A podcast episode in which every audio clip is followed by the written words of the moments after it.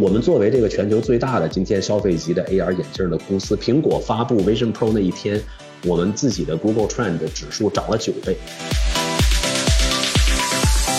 我觉得苹果选择的价值组合，我不知道你们有没有印象？它在它的那个视频里面，它有一个展示，它的那个屏幕是可以往大了、往远了推。嗯，这个东西其实在我们这儿也有，就非常，这真的不是什么多神奇的事情。但是它的屏幕往外推的时候，地上会有一条影子。就我记得当时跟其实第一次一五年在。硅谷一个咖啡馆嘛，他给我拿了一个那个微软的 Hololens，我带上去的时候，我觉得特别像我，就是第一次打开网页的那种感觉，我就会觉得就是未来就是这个东西。我们用一个我们大家认同的品味，在追求这样的一种创造，这个创造的最终的 decision 有可能是错，没关系，我们可以再来。开发者生态的繁荣是结果，它不是靠一个开发者运营去运营出来的，嗯，而是靠你的产品的定位吸引过来。呃，我觉得无论是语音还是脑机哈，我现在暂时想不明白的是，它都因为就是它没法涂，它很难涂改，嗯，就是你脑子多活跃，对吧？你突然想一堆乱七八糟的东西，你你没法控制脑子说只想一个事儿，对吧？就是就是它。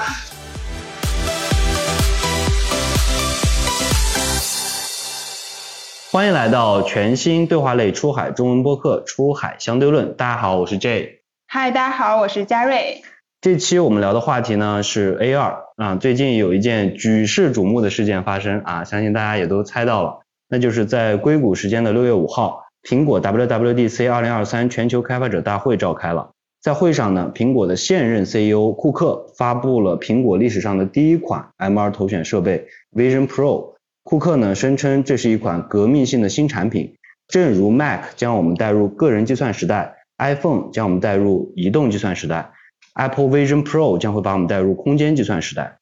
每隔一段时间就会有一个革命性的产品出现。二零零七年在初代的 iPhone 发布会上，乔布斯用这句话作为开场白。二零二三年在 WWDC 全球开发者大会上，乔布斯的接班人库克终于再次说出了革命性产品这个词。距离第一届的苹果 WWDC 召开已经过去了四十年，距离第一部 iPhone 发布也已经过去了十六年。时至今日呢，我们再一次见证了 One More Thing 带来的冲击和期待。但是，除了为苹果精妙绝伦的新产品拍手叫好和默默准备好大把的钞票以外呢，对于普通的创业者、开发者以及想要创业的诸如此类的人，或者说对于这个个体而言，我们认为还是要。从具体的拿到结果的人和公司身上寻找到对自己有价值的蛛丝马迹，所以今天我们也非常荣幸啊，邀请到全球销量第一的消费级 AR 眼镜品牌 Xreal，它原来叫 Nreal，相信大家会更熟悉一些，然后近期呢改名叫这个 Xreal，我们接下来会统一叫它 Xreal。那和这个品牌的联合创始人金鹏先生和我们一起呢聊一聊 AR 相关的话题。按照惯例呢，我们先请金鹏老师和大家先打个招呼，也简单介绍一下自己的经历以及 Xreal 这个品牌及公司。嗯，感谢哈，这个有生以来第一次呃做这种节目，算是给了嘉瑞。嗯，对我叫金鹏，我是呃 Xreal 的联合创始人。啊，我现在在公司负责公司所有海外市场的营销，啊，我们的开发者生态，啊，以及我们对外的一些重大战略项目合作。呃，公司其实成立到现在已经，我们是一七年成立的。嗯。呃，最早的时候，我跟这个公司就是我的合作伙伴徐驰，公公司的 CEO，我们第一次见面开始畅想未来的时候是二零一五年。呃，所以你要从那个时候算算到今天，已经八年的时间了哈。那在这个赛道上，我们算是全球第一家啊推出的消费级的 AR 眼镜。那之前在 Xreal 之前，大家对 AR 眼镜的理解更多是聚焦在像微软的 Hololens、像 Magic Leap 啊这种比较体型比较大、比较比较重的这种 AR 眼镜身上。那我们其实在这个行业里面，呃，创造了很多第一。我们是第一个做消费级 AR 眼镜，我们是第一个把 AR 眼镜连到手机上的啊。所以在这个行当里面嘛，算是 Xreal 今天是全球销量最大的这个 AR 眼镜公司。那你要看中国所有这些创业公司，呃，我觉得 Xreal 做的事情算是非常的原创吧。啊，所以呃，我一直讲就是说，又要做原创，又要做跟硬件沾边的，是难上加难。嗯。啊，但是走到今天，我觉得还算是一个呃还不错的结果。OK，我们先聊聊刚才说的那个苹果的 Vision Pro 吧。嗯。那个 WWDC 大会结束之后呢，大众的视野再次回到了这个几经沉浮的 VR AR 这个行业，以及前两年火爆的所谓元宇宙这个话题上。根据彭博社和 The Information 的报道呢。苹果首款 MR 设备至少在硬件层面已经达到了行业最顶级的水平。Oculus 的创始人 Palmer Luckey 呢也认为 Vision Pro 就是最终的解决方案，因为现在呢纯光学透视难以达到。关于定价问题呢，因为这款头显价格高达三千四百九十九美金，换算成人民币大概两万五千块人民币。那这个 Palmer Luckey 呢，他引用二零一五年的言论呢是。在每个人都能负担得起该设备前，它会成为每个人都想要拥有的东西。那结合库克宣称的这个空间计算时代，有媒体称 Vision Pro 的发布就是空间计算时代的 iPhone 时刻。而在大会开始的前几天，被苹果收购的加拿大的 VR AR 头显制造商 VRVana 的创始人，也是前苹果员工贝特朗内普沃呢，在接受加拿大的电视台采访时表示，苹果的首款 MR 的退出将是一个麦金塔时刻。Macintosh moment，所谓这个麦金塔时刻呢，指的是苹果在一九八四年推出的麦金塔电脑，从此呢，个人电脑开始进入大众市场。但其实现在的这个 VR AR 行业啊，以及所谓的元宇宙行业，在经历前几年的这个狂热之后呢，已经出现了降温。今年的二月啊，这一整一个月，快手呢解散了 VR 的全景视频业务部门，腾讯呢解散了 XR 部门。字节呢裁减了 Pico 的团队啊，微软呢解散了这个工业元宇宙团队，Meta 的新一轮裁员据说也会涉及这个快速团队，包括整个其实二零二二年的，尤其是下半年吧，整个行业的市场规模其实是啊不增反降的，所以呢想请这个金鹏老师站在这个业内的资深人士的角度呃分享一下，怎么看 Vision Pro 的发布对 AR 从业者的影响，以及这是所谓空间计算时代的 iPhone 时刻吗？我从一个创造者的角度来讲，你要看科技趋势的发展，呃，我觉得 iPhone 时刻这个东西，就是我不这么去想这个问题。嗯。呃，你如果真的去想 iPhone 的诞生到它后来对整个行业产生的影响，呃，其实 iPhone 的前身是 iTouch，那 iTouch 的前身还有 iPod。我觉得其实科技的进步，它都是一代叠着一代。那它并不是说好像在二十世纪初的某一天，乔布斯说我要做手机，然后我设计出一个冗长的这么一个路径哈，能让我能想到我先做 iPad 再做什么。其实做 iPhone 呃的道理特别简单，因为他发现就是手机可以承载 iPad 做的所有的东西，而 iPad 是当时苹果最主要的业务收入来源和利润来源。那怎么办呢？他自己这个东西不能被别人给取代掉，所以就是他是一步一步这样过来的。那我自己感觉，其实可能很多听众哈非常喜欢听什么 iPhone 时刻这种词。我觉得从一个创造者来讲，我不知道嘉瑞有没有类似的感觉。都说现在 ChatGPT 又是 iPhone 时刻。对，就是其实从这个角度来讲的话，我真的不这么觉得。嗯啊，我觉得其实首先呢，我一直不是很喜欢元宇宙这个词。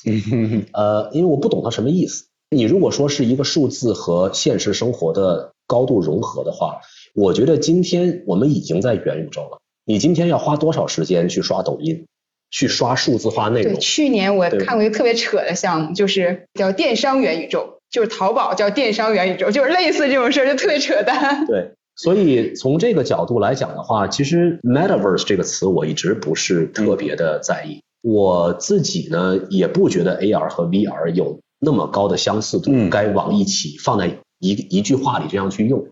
我们其实我记得我们几年前就在跟大家讲，我们做的事情叫 Spatial Internet。所以这次其实 Vision Pro 发布的时候，你知道，我我有有一个做市场的朋友，然后就他把整个苹果 Vision Pro 发布会整个它的产品逻辑自己梳理出来一条线，然后他发给我，他说这怎么跟你去年跟我讲的一样？啊，我说其实其实从这个角度来讲的话，我自己觉得就是 spatial internet 这个东西，为什么我这么在意 spatial internet？我可以跟大家就是分享一下我的思路啊。我觉得其实过去三四十年，真正 power 整个人类文明社会进步就两个东西，一个是算力，一个是信息的连接性。所以一个是芯片，一个是互联网，其他的所有的东西的变种都是基于这两个最根本的能力。你如果想一想，smartphone，smartphone 真正让 smartphone 变成所谓移动互联网时代的本质的原因，在我看来，就是把上网时间给拉长。以前你得坐在电脑前面才能叫上网，今天你手里拿了台手机，你一天二十四小时全在上网，它就是把上网时间给拉长了，让互联网能够发挥出更大的威力啊。那你有了更强的算力，你有了更好的信息的衔接，但是信息的显示是在一个二 D 屏上的，嗯，所以在我看来，其实本身我们管它叫 spatial internet，是因为我觉得它就是把一个在我看来是一个，它把一个二维的空间变成了个三维空间，它把显示的能力带入了这个芯片加上呃信息连接的这样的一个公式里，让你整个信息展示。呃，可以在一个完全不同的维度上。当你戴上眼镜的时候，全世界你的现实生活每一个角落都是屏幕。嗯啊，你今天只能在手机屏上看东西，未来的数字显示可能它就是展示在这个物体旁边。嗯啊，所以在我看来，就是我觉得我为什么对这个方向这么感兴趣，是因为我觉得你 AR 也好，VR 也好，它本质它是一个 display 的 technology，嗯，它是显示技术的一种革新。那你是通过算法、通过算力、通过信息的连接，使得它和芯片和互联网，我觉得构成了一个三维立体的这么一个大的空空间吧。所以我们一直都管自己叫 spatial internet。因为本质上，我依然是在芯片和互联网的这两个大的原动力的基础上，我给它增加了一个新的增长维度。嗯，啊，你可以对，你可以这么去去想这个事情啊。所以就是我对什么 Metaverse 啊什么这些东西，我确实我没什么太多感觉。那我觉得苹果发布 Vision Pro 对整个行业绝对是好事儿。嗯，因为其实愿意第一个去摘果子的人，呃，必定很少。嗯，啊，你像我们这种胆儿肥的，对吧？这个不怕死的。我觉得必定非常非常少啊。那很多人，大家有的时候他是需要抱团取暖。那他看到有大哥，对吧？带头大哥，这个这个振臂高呼，大家就会更有信心。所以像苹果这样一家公司，它的入局肯定会带来更高的呃关注度啊，更高的关注度会带来更多的人才、更多的资金、更多的商业机会。所以，像苹果做这种事情，对整个行业，我觉得真是太好不过了。嗯，那你像我们，我们作为这个全球最大的今天消费级的 AR 眼镜的公司，苹果发布 Vision Pro 那一天，我们自己的 Google Trend 指数涨了九倍。然后就是因为大家突然间就会觉得说，哎，好像苹果讲的这些使用场景跟 Xreal 讲的一样。那那个卖三千四百九十九，这个在美国卖三百七十九。嗯，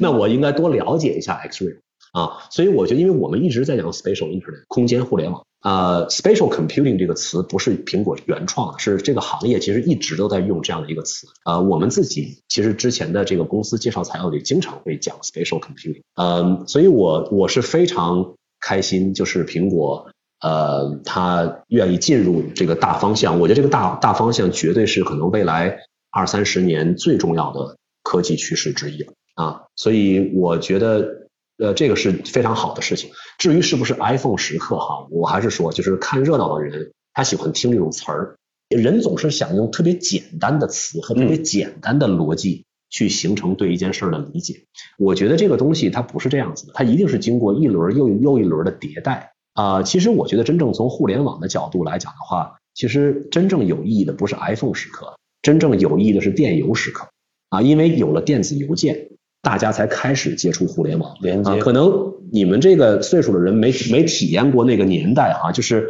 我当时上大学的时候，周围很多人家里面买的第一台电脑就是为了用电邮，他们去到这个电信运营商那边去开通一个，但那个时候你在美国，对他开通一个拨号上网的服务，就是为了用电邮。所以其实互联网是因为电邮才被普及下去的。我觉得 iPhone 在整个芯片和互联网的大的发展的趋势下，它只是其中的一个载体。但它是产品化做的特别好，所以能够普及的。啊，你说电邮还是 Vision Pro？我说的是 iPhone。啊，iPhone 对，是我觉得其实 iPhone 就是苹果，当然是一个非常了不起的公司啊。它的 product vision，它追求的那种产品的体验，就是苹果它很厉害的一点，就是它你知道做产品，呃，对于每一个 creator 来讲的话，其实产品真的不存在好坏，因为你每一个产品都是不同的 trade off。嗯，我是选择用更低的价格。还是选择用更就是更 fancy 的 feature，我是选择用更少，但是我能够确保能够交付的 feature，还是选择更多，但是可能用起来稍微更复杂的东西，它都是各种 trade off 的一个 combination。我觉得苹果就是乔布斯的 trade off 跟别人都不一样啊，这个是他非常厉害的一个地方。啊，所以他不，他他不会去做最便宜的东西，他他一定是追求非常非常完整的体验。那很多朋友也问我们说，哎，就是说你们的东西跟苹果的这个 Vision Pro 该怎么比？我觉得我们就是 Xreal 做的 trade off 和苹果一定是不一样的，对吧？所以大家的方向是一样的，但是我们去思考产品的路径，呃，是一定会非常非常不一样啊。苹果选了一条在我看来从技术上非常非常有挑战的路径，它用它的技术实力和它对体验的这种极致的追求，能够让大家对这个空间互联网或者空间计算的这个感觉焕然一新。但是它的这种投入绝对不是一般的公司可以去做的啊！它即使今天它做这个东西，我相信今天这个产品。可能也只是为未来的这个，就是二代、三代、四代，等于它先迈出第一步。而且我经常说，苹果可能谷歌也有这样的本事，但是苹果真的是一个唯一一个可以在消费市场里做迭代的公司。就是别人都得是恨不得关起门来做迭代，然后做的足够好了才敢往外卖，这样才会有人买单。我觉得苹果它可以把自己的一代、二代的产品，哪怕不是那么成熟，它它会把它打造成一个相对比较完整的体验。它只要推到市场上去，一定会有人买单啊！这是它的品牌的影响力，就是这种这种 luxury，这个我也不敢想，对吧？这个对，所以这是我觉得这个是我对这件事情的这个想法。对，我觉得这里边有一块还。就是比较起初，因为我对 AR VR 本身是不了解。但刚才我听金老师讲是，其实是一种叫展示方式的变化，然后视觉的变化，然后从二 D 升级到三 D，然后包括其实因为我一直做 bot 嘛，就是我做了这么多年，就我一直在觉得，其实人机交互的方式一直没有变化。然后从最开始我说我一直在说，从最开始 PC 的时候其实是以鼠标键盘为主的，到移动的时候以触摸为主的，到未来我可以以自然语言为主，说句话能把这事办了。其其实是人一直想获取信息，我如何能更快的获取信息？那同时展示它也是，其实 VR AI 它某种维度也是我去人机交互的方式。那如果我通过视觉，我能有更好的交互，过后面我可以放脑机接口，那有更好的交互方式啊，都是我觉得都是人类在探索怎么去更便捷的去交互的一种。对，我觉得其实整个在这个科技发展的大趋势里面，我觉得有一个玄学的问题，我暂时回答不了。我觉得人对信息密度的追求似乎是没有止境的。嗯，我不知道为什么，但是我感觉人好像对信息密度的追求是非常非常本能的一种。呃，对我解释不了这种本能是为什么啊？但是我这我觉得这个现象其实还蛮，我对这现象还蛮好奇的。那其实是因为人对信息密度的追求，在很大一个程度上，我认为推动了整个信息科科技的发展，呃，推动了很多东西。在我看来，这个屏幕更大的电视。就是比屏幕更小的电视，它信息密度更高，你看的更清晰，对吧？蓝光和七二零 P，它就信息密度它更大，嗯，呃，所以我觉得这是一个蛮有趣的事情啊。这个视角也很有意思，信息密度的追求。刚才其实聊到有些话题，我们接下来会会延伸哈。然后刚才我我想到两个点，一个是关于所谓元宇宙这个事儿，因为其实它就是一个 buzzword 嘛，我们说我也不知道它是什么，首先，然后就像那个。呃，罗永浩他不是投身这个，他就说他引用了那个另外一个博客叫 My First Million 的主播，他原来应该是一个也是一个大厂出来的，叫 Shampuri。他说什么是元宇宙，就是所谓时间的概念，就是你投入到所谓虚拟世界中的时间和现实世界中的时间的一个分割点。嗯，当你超越那个点，你就是进入元宇宙。其实跟您刚才说的有一点点是比较像的。还有一个就是关于这个产品迭代这件事情。就是其实这个话题我们可能待会儿会引申啊，但我现在可以简单，就是刚才想到，就是像 iPhone 它的第一代其实推出之后，其实也是有很多人去诟病它的，而且它销量也不好。然后到二三到到四的时候才开始啊，到那个时候，所以它是不停的迭代，然后接近一个更加理想的状态。所以大家可能忽略了过于简单的去。啊，概括这个东西，比如说 iPhone Moment 或者是什么，对吧？但其实，但人们喜欢这个东西，人们喜欢这种对很很简单的这种。对，我觉得，我觉得，因为人可能本性上，大家就是人性可能都很 positive，他希望能够看到正面巨大的东西啊，所以他会喜欢去解读这些东西。我觉得，呃，你好像苹果的手表，可能一直到第五代才真正有一个非常大规模的，嗯啊这样的一个一个影响力。啊，所以我觉得 Vision Pro，我还是说它 Vision Pro 在这个产品的能力和设计上，它真的是一个非常神奇的存在。是因为我像我讲的，不会有人像苹果做它的这种 trade off。对，这个其实这个概念特别特别重要，对于一个做产品的人来讲，呃，很多时候你会说这家公司和那家公司做的东西不一样，那个好，这个不好，其实不是这么简单，是他们各自选择的。这个价值组合不一样，嗯啊，我觉得苹果选择的价值组合，我不知道你们有没有印象，它在它的那个视频里面，它有一个展示，它的那个屏幕是可以往大了、往远了推的。嗯，这个东西其实在我们这儿也有，就非常就是真的不是什么多神奇的事情，但是它的屏幕往外推的时候，地上会有一条影子，那个影子会跟着屏幕一起走。那你想，如果你不用考虑地上那条影子，我是不用对这个空间做识别的，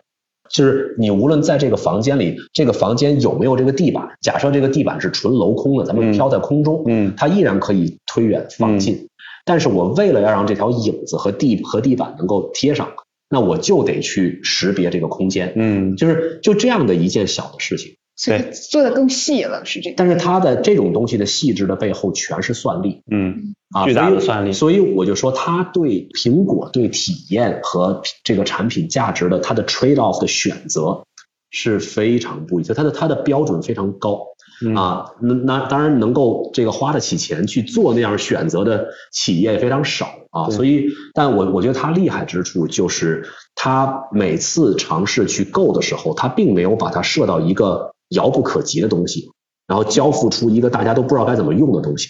啊，他每次都能一次又一次的履约，就是我我一定能给你一些让你可以期待的点，嗯，啊，所以我觉得这是他他真的非常厉害。对，刚才其实讲到那个屏幕的那个功能，确实好像我们没有没有注意到，但我其实关注到另外一个功能，就是就我们刚才讲的那个叫光学透视，嗯，啊，行业里叫 OST 这个话题，那与之对应就是 VST 视频透视。嗯，我对 Vision Pro 的呃那个 EyeSight 功能特别感兴趣，呃，就是它最外侧那个曲面屏嘛，也是有史以来第一个曲面的透视的显示屏。在这上面可以显示使用者双眼的一个实时效果，简单来说是这样的一个功能，或者说是一种交互模式。据说这个功能啊是苹果的前首席设计师，苹果设计的灵魂人物乔纳森·艾维在离开前呢强烈要求加上的。原因是他觉得不应该隔绝人与人交流的真实感。这件事情很有意思，因为乔纳森·艾维本来是不赞成苹果做头显的，他在一五年二月接受纽约客采访时候嘲笑着说。把计算机绑在脸上是一个错误的选择。那马斯克也曾公开发表过类似的言论啊，他说这个小时候我们都被教育要离电视远一点，那现在要把电视机架在鼻子上嘛，对，就这个比喻也比较形象啊。但是库克呢坚持是要做的，所以乔纳森·艾维呢，他当时就非常坚持要加这个 EyeSight 这个功能。那为了理解人眼对于交流意义的影响呢，我查了一些资料啊，就是发现人眼是这个地球上最特殊的眼睛。因为人是自然界中唯一拥有大片的明显眼白的这个物种，而且人眼不是圆的，对吧？它是椭圆的，或者是近似椭圆的。而其他的大部分动物呢都没有大片的眼白，只在眼球转动的时候可以看到边缘可能有一点点那样的白色。比如说猫啊、狗啊，大家可以看一下自己的宠物，而且眼睛的形状更接近于纯圆形。和人相近的大猩猩呢？它也有眼白，但是这个眼白是黑色的 啊，这个很有意思。呃，为什么会这样呢？因为科学家分析呢，动物不露出眼白是为了更好的生存，因为便于隐蔽嘛。对吧？也不会让天敌发现你的视野盲区。比如说你在看这儿，那天敌就可以偷袭你，对吧？而人之所以会有大片的眼白，主要是为了进行更好的交流，而且也许啊，人并不是一开始就有大片眼白的啊。进入了农业时代之后，人类开始聚集群居，逐渐形成社会，那就需要通过沟通来传递信息和情感，而眼白可以放大沟通的效率啊。比如说眼睛是心灵的窗户啊，眉目传情啊这样的说法。那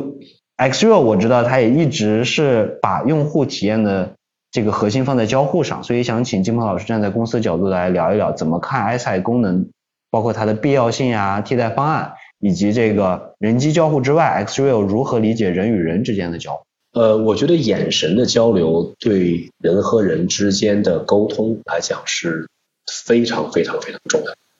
那你设想一下，如果你们在公司开会的时候，大家全部戴墨镜 啊，你有时候会觉得，其实戴上墨镜讲话的时候，有些很难讲的话就变得很容易讲。嗯，就跟开会，我们一定要开摄像头，对，要视频会。因为这样的话，你突然间觉得，就是你眼睛露出的时候。它会有更多的信息再往再往外透露。对啊，那所以我觉得人和人之间交流，眼睛是看到眼睛是非常非常关键。其实这个不光是我们有这种想法，包括跟我们在一起的合作伙伴，我不知道你们有没有关注到，我们大概应该是上个月吧，我们有一家以色列的合作伙伴叫 Sightful，他们发布了一个呃，他们叫 Space Talk，啊，是一个新的叫 AR 时代的。笔记本它没有屏幕，嗯，它的屏幕直接就是用我们的眼镜连了根线进去啊啊，那他他们也是他们非常在意，就是说能够看穿它，嗯，那这个其实呃苹果的 EyeSight 实现的方式，因为它是数字渲染出来的人的眼睛，对吧？啊，我觉得对于 VST，我还是说哈，他做的 trade off 真的非常非常 interesting，就是贼花钱是吧？对，嗯，他以苹果的水平，他一定会要露眼睛。但是 VST 这样的一个技术方案，你眼睛前面横了一块屏，那我怎么办呢？嗯，他就坚决不甘心，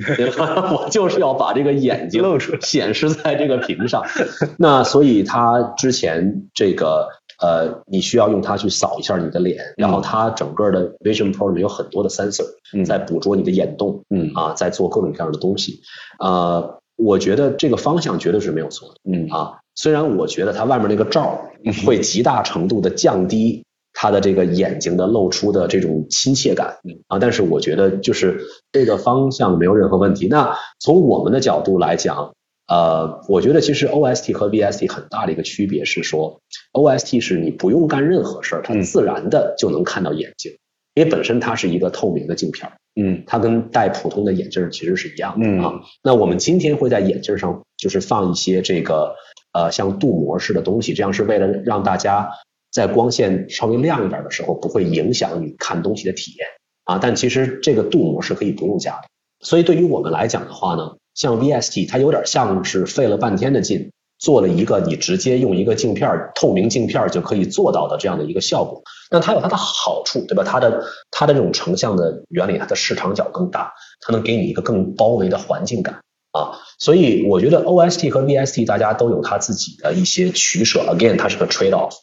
啊，呃，你要想其他的 VST 公司能做到苹果这样，比如像 Quest Pro，嗯，呃，我觉得很难，因为它的算力的要求，只有苹果今天能够有这样算力的芯片啊，来支持这样的这样的一种处理的能力。从我的角度来讲，我们会非常坚定的在 OST 这个方向继续往下走。OST 未来的大的趋势一定一呃，类似像光波导这种。技术，你如果等它从量产的能力上讲，能够慢慢稳定下来之后，那大家就会看到跟普通眼镜的 form factor 是一样的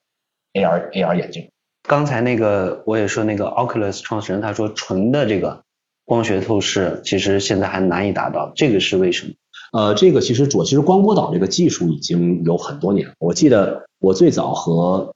呃徐驰其实第一次见面开始。聊 AR 的时候，当时 Hololens 刚出来嘛，它就是用的光波导的技术，对吧？那很多人都觉得说，那这个东西是未来。那它确实光波导是个非常非常有潜力的技术方向，我相信它一定会是未来啊。但它因为它的工艺非常复杂，嗯，所以你量产的能力是非常弱的。你量产上不去，你的成本就下不来，你成本下不来，市场就接受不了，市场接受不了，那你就没有办法做大规模的商业化的东西。啊。所以这个我觉得这是早晚的事情啊。我记得我们五年前就是公司刚成立的时候，一六一七年，啊，我们当时做的最重要的一个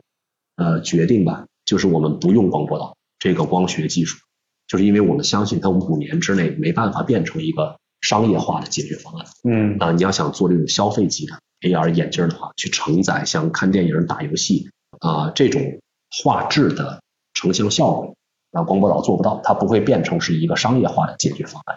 啊，我觉得等到那一天，就会大家能像你现在戴的眼镜一样，这种 form factor，那我相信这个还是应该比 Vision Pro 的那个 form factor 还是很明显的会亲民很多。嗯虽然在技术实力上讲，它有些优势，这种眼镜是做不到的。嗯呃，我们聊一聊这个 X Real 吧，因为开头我们也聊到了 X Real 原名叫 Nreal，然后最近刚刚改名叫 X Real，然后作为全球市占率和销售都排名第一，全球累计出货量超过十七万台，且估值也是国内 VR AR 行业最高的公司之一，应该已经上百亿人民币的估值了吧？那对于这种体量和影响力的公司来说，改名呢其实是一个蛮大的事情啊，某种程度上相当于要在之前建立的用户和市场认知上重新做一层连接。那这对于公司来讲也是一件非常大的事情啊，但你们并没有大肆宣传，只是看到你们的公众号在五月二十五号的头条宣布了这个信息。然后市场对于改名这件事儿呢，也有一些猜测。那不如借这个机会，然后也请金老师首次跟大家公开分享一下，这个从 Nreal 到 Xreal 背后有什么样的故事和思考。其实这个真的没有像大家想的那么多精彩的故事啊。首次公开，这个、首次公开，这个就是它是个非常现实的考量，因为我们最早呃成立公司的时候，没有想到业务，真的你你你创业的第一天，你不会想你迈向业务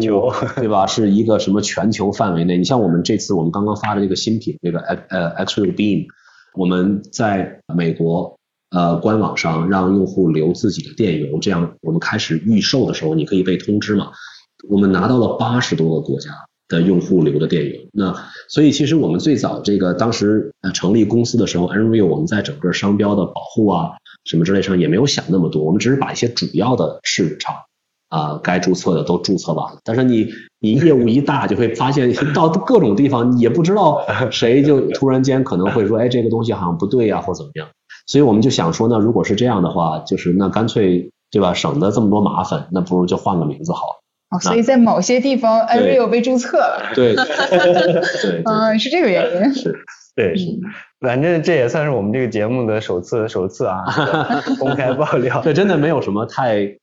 能值得大家回味的故事啊，也没有，真的是非常现实的考虑。一那个创业第一天也没有想过会有这样的事情。我想起我自己的公司，因为你投我的时候叫橘子互动，嗯，然后后来我叫句子，是嗯一九年我改的名字，对然后当时就是觉得橘子就是太大众了，然后也是一堆商标被占了。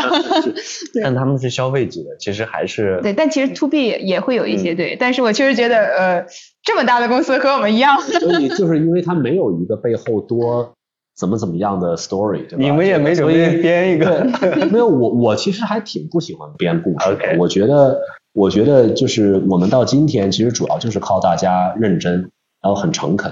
啊。我觉得我们跟客户的关系，呃，我们尽量把自己最真实的一面展现给客户就好了。我们作为作为一家创业公司，虽然有很多地方得到了行业的认可，但是还有很多事情我们做的不够好啊。所以我不我不喜欢去编一个那种什么特别气势磅礴的。对吧？又是高瞻远瞩的某个版本的故事，我觉得没有必要。嗯那为什么选择的是 N 和 X 呢？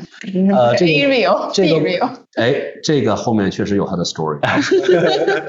还是要深挖。呃呃，这个 Nreal 呢，它是一个，就是它是来自于 Nth Reality，啊因为你在 AR 世界下面的话，你可以有无穷版本的，呃，就是叫真实，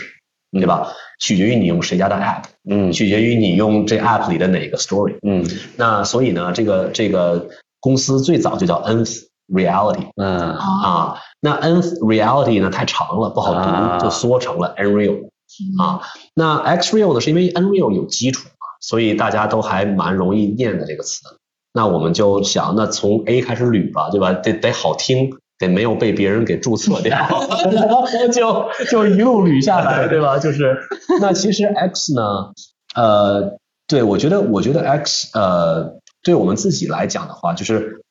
我们对外可能会有一些稍微官方一点的说法。对于我来讲，我始终当它是一个提醒我自己的东西。我喜欢管它叫做叫做呃 extra real，就是这个 extra real 是指我们给客户交付的产品，我们给客户交付的价值更多的，就是因为这个行当里面，其实可能过去的十几年，嗯，整个的无论是智能硬件、高科技行业。充斥了各种各样的靠 demo 去这个赢得那种叫做就是那种 wow 那种那种反馈，你懂我意思吗？嗯。但真正到交付的时候，其实你看不出来。呃，太多的公司其实把很多的精力放在怎么能把自己的那个视频。做的特别的炫啊，特别的各种各样的东西。那这种，我觉得我就想提醒我们自己，就是我不愿意花一分钱去做那种东西，我更愿意实实在在的给客户交付一个真真正正的他们可以体验的东西啊。所以我说，我不管你们怎么编这个 X，对于我跟我的 team 讲，对于我来讲，这就是 extra real。我们只做 extra real 的事情，我们不去虚假宣传，我们不去吹牛啊。嗯。是那个 extra e x t r a 的那个 extra room，嗯，对，对我认识金老师有一段时间，非常长的时间了，所以对，也是这个一直是也支持了我们蛮多。其实二零一八年啊，当时金老师就作为个人天使投资人投资了我们的公司啊，那个时候好像对我们应该是还没有机构投资之前，然后就投资了我们的公司句子互动，然后一直支持我们到现在啊。然后之前呢，金老师也是这个易凯资本的合伙人。所以是现在国内投资圈的老炮了。在二零一七年初呢，啊，姜老师就作为这个 Xreal 的第一个天使投资人，也投资了这家公司啊，并且在二零二零年六月以联合创始人的身份躬身入局，负责这个投融资战略及商业化。所以还蛮好奇的，因为库克也一直不喜欢元宇宙的说法，一直坚定看好 AI，宣称自己是 AI 最大的粉丝。而且听说苹果最初想要推出的产品就是成熟的轻量的 AR 眼镜，但受限于巨势实现，才选择了 MR 路线啊，先推出这个头戴式 MR，在不断接近理想中的 AR 眼镜的产品形态啊。那你为什么在那个 VR AR 火热的时候就看好刚刚成立啊直接做 AR 的眼镜公司 Xreal 以及这家公司的创始人徐驰，然后中间呢还一直支持这家公司？包括呢，在后面公司遇到困难的时候呢，还选择直接加入公司啊，所以这应该是好多段故事，所以可以给我们分享一下这些故事。对，我觉得有有一个事情可能你不知道，就是你是我投资的最后一家公司。哦，我这个闭门哇，我我闭了好次门，我前我就因为投完了你就不再想做。这次有多少？没有这个，我其实这个这个故事说来还。确实是有它的这个 story 在后面。其实你想，我一大半我的从业经历跟金融沾边啊，在最早在投行，然后后来回国以后做易凯资本，然后后来自己那个跟几个合伙人一起呃成立我们自己的美元基金。其实我心里面，就是我太太给我总结过一句话。他说：“你用所有的形式尝试了创业，除了去创业啊，点了一把火。”呃，这个这个话我觉得说的特别对，因为你知道，就是我在投行的时候，我心里想的是客户的 business；我做投资的时候，我想的是我投资公司的 business。我其实真的不太关心财务的回报，我真正让我感兴趣的是我心里的那种想创造的欲望。投资人也是在某种程度上在创造，但他相对来讲比较间接。他和真正下场这个动手造东西，呃是非常不一样的。我觉得对于我来讲，就是因为我一直想造东西，只是我的身份呃又不允许我直接去造东西，所以我觉得我无论我自认为其实无论是做做投行也好，做基金也好，我自认为自己做的不算差，但是非常好了。但是但是真的你没有我没有办法让自己当成是一个那种。特别全职的那种金融人士，完全只是站在什么这种，只是想，只是想对纯财务视角去想。有一个有一个就提到这儿，一不小心还是要打断一下。当时我有一个印象特别深，因为我们当时聊的时候，当时在蓝港，然后当时你说，呃，因为你是个人投，我们那会儿，然后当时你就想说基金做基金，那会儿应该是你。快不做基金到开始做个人天使，已经不做基金。对，然后你当时就说，哎，做基金合伙人特别没劲，然后最后要追求这些回报率，然后一定要怎么怎么样。那我现在做个人天使，我想怎么投就怎么投，我完全不考虑回报率。对，我觉得是这样。其实呃，我就是反正对于我来讲哈，钱一直对于我来说不是一个特别有动力的东西。就是我我觉得你做一件事情，如果它唯一的产出就是钱，这件事对我来说还是嗯挺就是我干劲儿没那么足啊。呃，但是金融这个行业，你你你作为 GP，你融了钱，你的责任就是要给 LP 去赚钱，对吧？那你的本分就是要想你的 ROI，你怎么别人给你钱的目的是为了让你能够产生回报。所以其实整个那套游戏规则，我一直觉得，我一直我一直尝试是在金融的领域里面找一个离创造东西最近的那个身份，我以为那样就够了，能够满足我创造东西的欲望。嗯，呃，但其实还是不够。啊，我觉得这个想造东西的这个欲望真的是非常，就是太强烈了。就是你他他就是他拦不住。那我有很多朋友也问我说，人家怎么都是先创业后投资？对 对，你为什么是先投资后创业？对，硅谷好多也是这样的。这个东西就是就是我就是觉得创业太好玩了。嗯。啊，我觉得你能够，因为你自己在左右你自己的呃方向，你自己每天就跟在打怪一样。啊，我觉得你做投资是你每天在解决别人的问题，嗯，啊，你创业是在解决自己的问题，呃，我想快一点，想慢一点，我自己有我自己的判断，我可以做出去做出调整。我觉得这种这种智力的挑战嘛，对于我来讲，我特别享受啊，所以这个其实可能我心里面一直是在想找一个自己呃愿意去做的创业的机会吧。我觉得那就为什么选择 AR VR？我选 AR VR 这个，这个也蛮逗的。其实我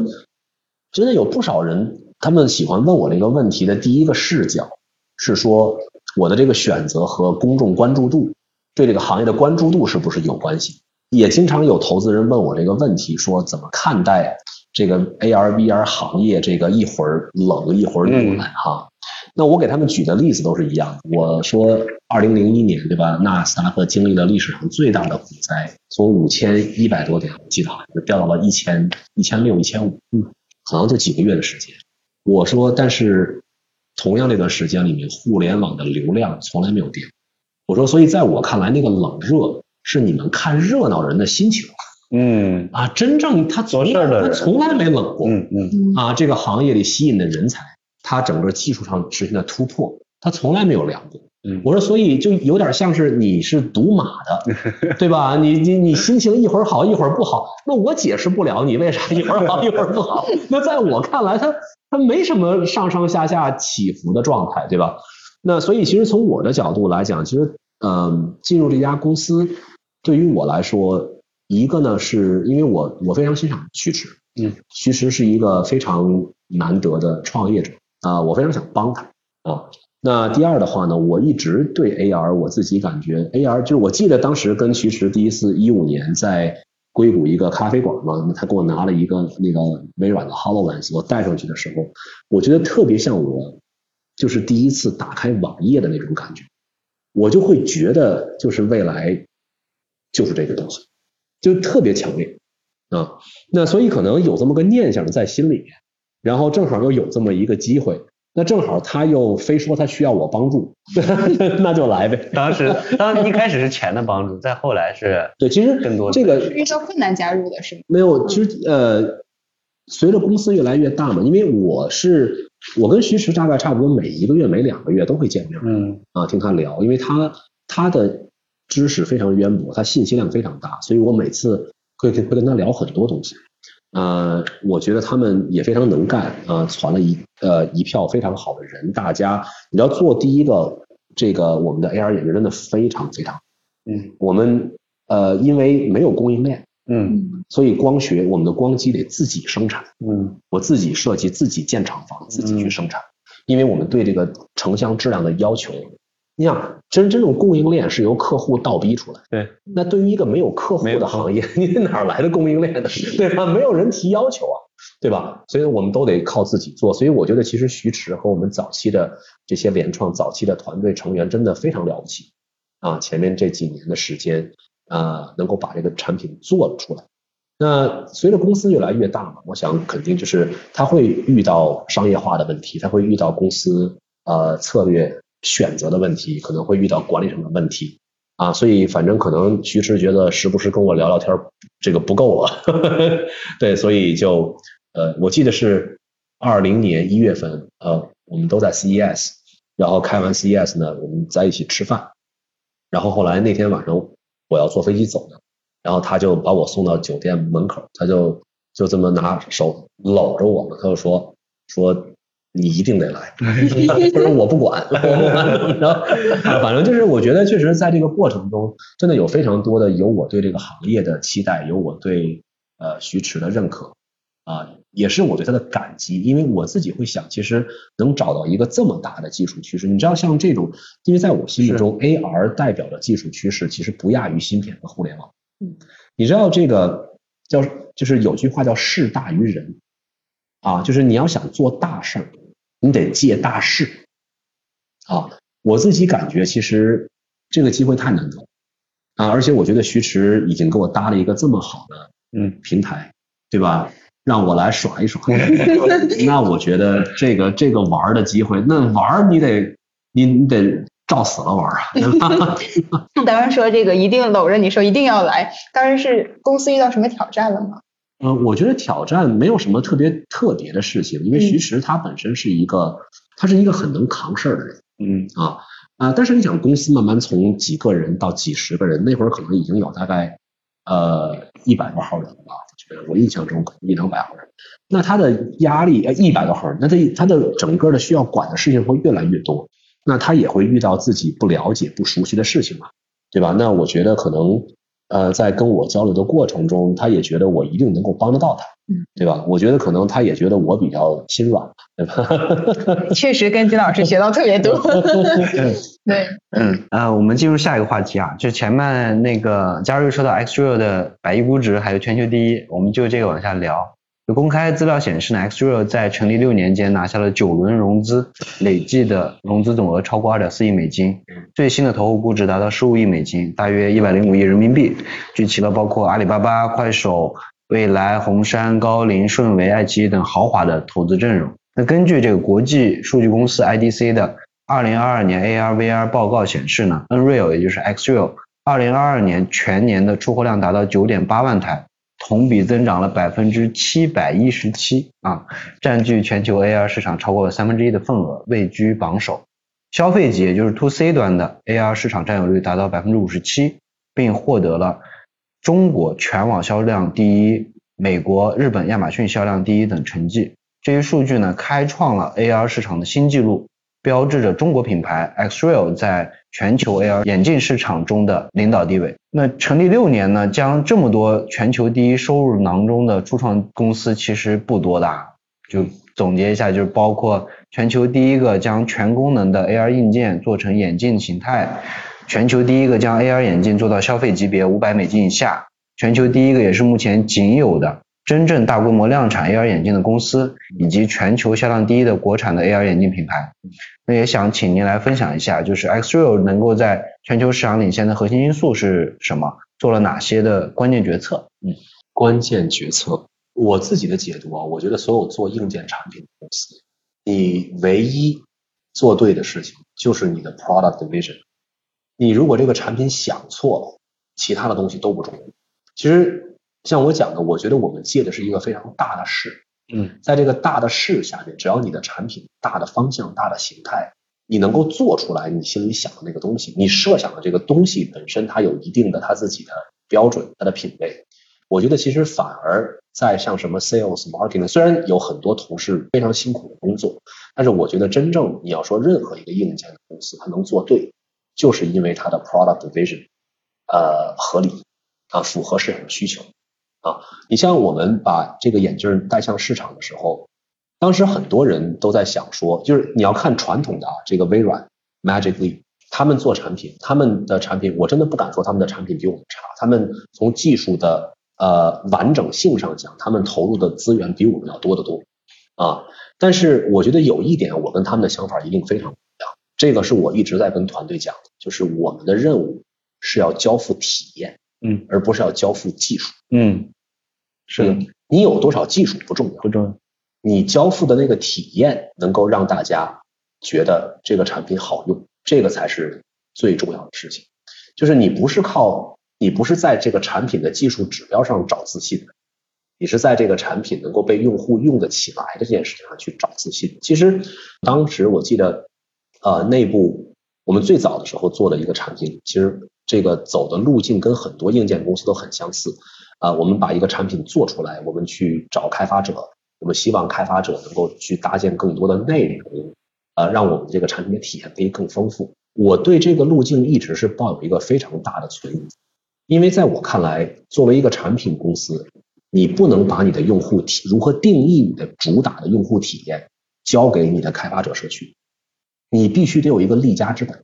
你没有这个立家之本，你不可能让别人去完善。不能让社区去定义你的产品。对，就是你自己必须得有一个存在的价值和理由，在这个基础上，其实更多的是你先用你的价值给你的这个生态带去机会，他们才会反刍给你机会，它才能形成一个就是相对正循环这样的东西。所以呢，我记得我们当时其实我们第一款眼镜其实是反而是一个就是它是一个全功能的 AR 眼镜，带这种六自由度定位啊。我们做了非常多的业界的这个创新。我记得我们第一次去参展的时候，二零一八年的 AWE，我们当时因为产品真的还不是很 ready，所以我们也不敢弄展位，我们也没有钱弄展位，就租了一个会议室在二楼。结果我们那个会议室里面那个队排的简直就是 那个特别特别长，然后每个人进来说说怎么可能对吧？这种六自由度呃 tracking 的技术，就是你们能做的这么稳定？怎么可能这个东西可以可以做的这么小？怎么可能你可以把价格定的定的这么低？这个在我看来，就是我们当时这个想法是说做一个眼镜，让开发者来在上面搭东西。我们出了自己的 SDK，那这个方向我们依然在坚持。我们在海外的开发者社区也非常的活跃。但是其实我们发的第二款眼镜就是这个这个 Xreal Air，反而在功能上这个我们做了些削减，在光学质量上、光机上我们是。一直在提升，但是整个在 AR 的体这个功能上，我们反而做了一些让步。其实原因还是说，就是你要想给消费者交付一个体验，你你的产品具备哪些很厉害的技术专用词，嗯，我觉得不重要，嗯，重要的是他带上这个产品，他拿起这个产品，他知道怎么用，他知道用在哪儿，他觉得会对他有帮助。你像我们在美国卖这个 X Air 的时候，也是个很有趣的经历。因为我不怎么太打游戏哈，我不知道有一个非常火爆的一个游戏手持的游戏终端叫 Steam Deck，